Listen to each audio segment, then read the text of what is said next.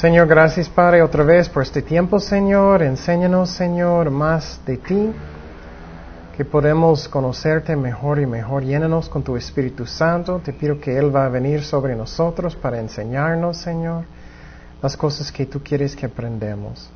Y gracias por todo, en el nombre de Jesús. Amén.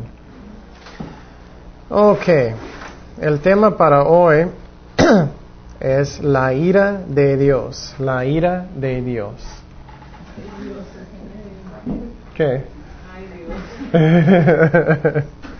la ira de Dios. Pero como siempre vamos